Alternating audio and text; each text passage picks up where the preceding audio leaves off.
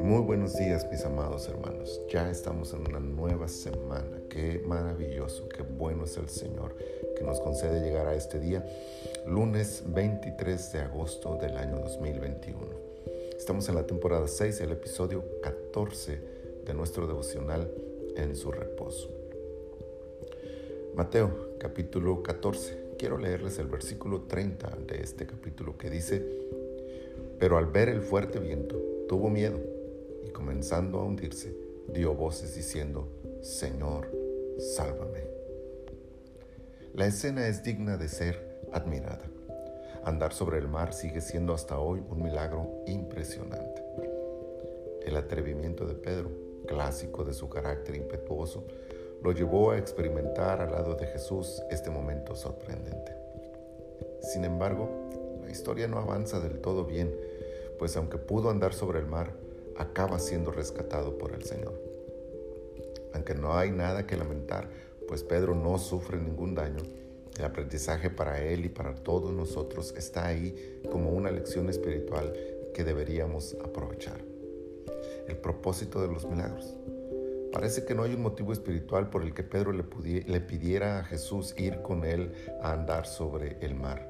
Más bien, podemos deducir que el interés de Pedro es solo la novedad de hacer algo tan maravilloso. Pedir milagros a Dios bajo este objetivo no prevé ser la mejor razón. Sin embargo, aunque el propósito de Pedro no era el mejor, Jesús sí tenía un propósito bueno al aceptar su petición. Muchos, muchas veces nuestras peticiones de un milagro no son nada espirituales, pero Dios tiene un propósito siempre para cada cosa que hace. Si Él permite un milagro en nuestra vida es porque tiene algo que quiere enseñarnos. La mirada en los milagros. El gran problema de Pedro es fácilmente detectable.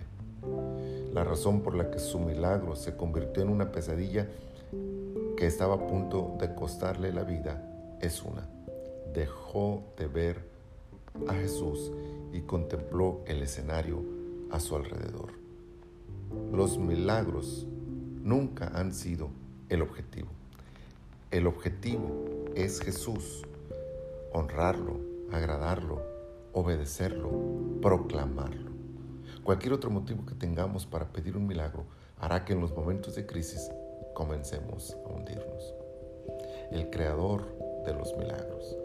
La historia termina con Pedro salvado, la tormenta finalizada, la barca en paz y la adoración de todos ante el que es el motivo, la razón y el propósito de los milagros. Cuando pidamos un milagro, miremos de no hacerlo por interés personal, vanidad o egoísmo, sino solo para que Jesús sea glorificado. Miremosle a Él durante los momentos de crisis y Él se glorificará en su pueblo, nos dará salvación y el mundo entero sabrá que Él es Dios. Muchas gracias Señor por este día precioso que nos regalas, por este milagro maravilloso que experimentamos de la vida y de tu misericordia y tu gracia. Estamos en tus manos, Señor, este día. Glorifícate, Señor, en nuestras vidas. Muchas gracias te doy en el nombre de Jesús. Amén. Amén. Quiero aprovechar la oportunidad de saludarles por este medio para pedirles que estemos orando al Señor por la ciudad de Costa Rica y sus alrededores y todas las ciudades que han sido afectadas a causa del huracán que pidamos al Señor su protección y su cuidado para todos y que estemos al pendiente para poder ayudar a aquellos que nos sea posible.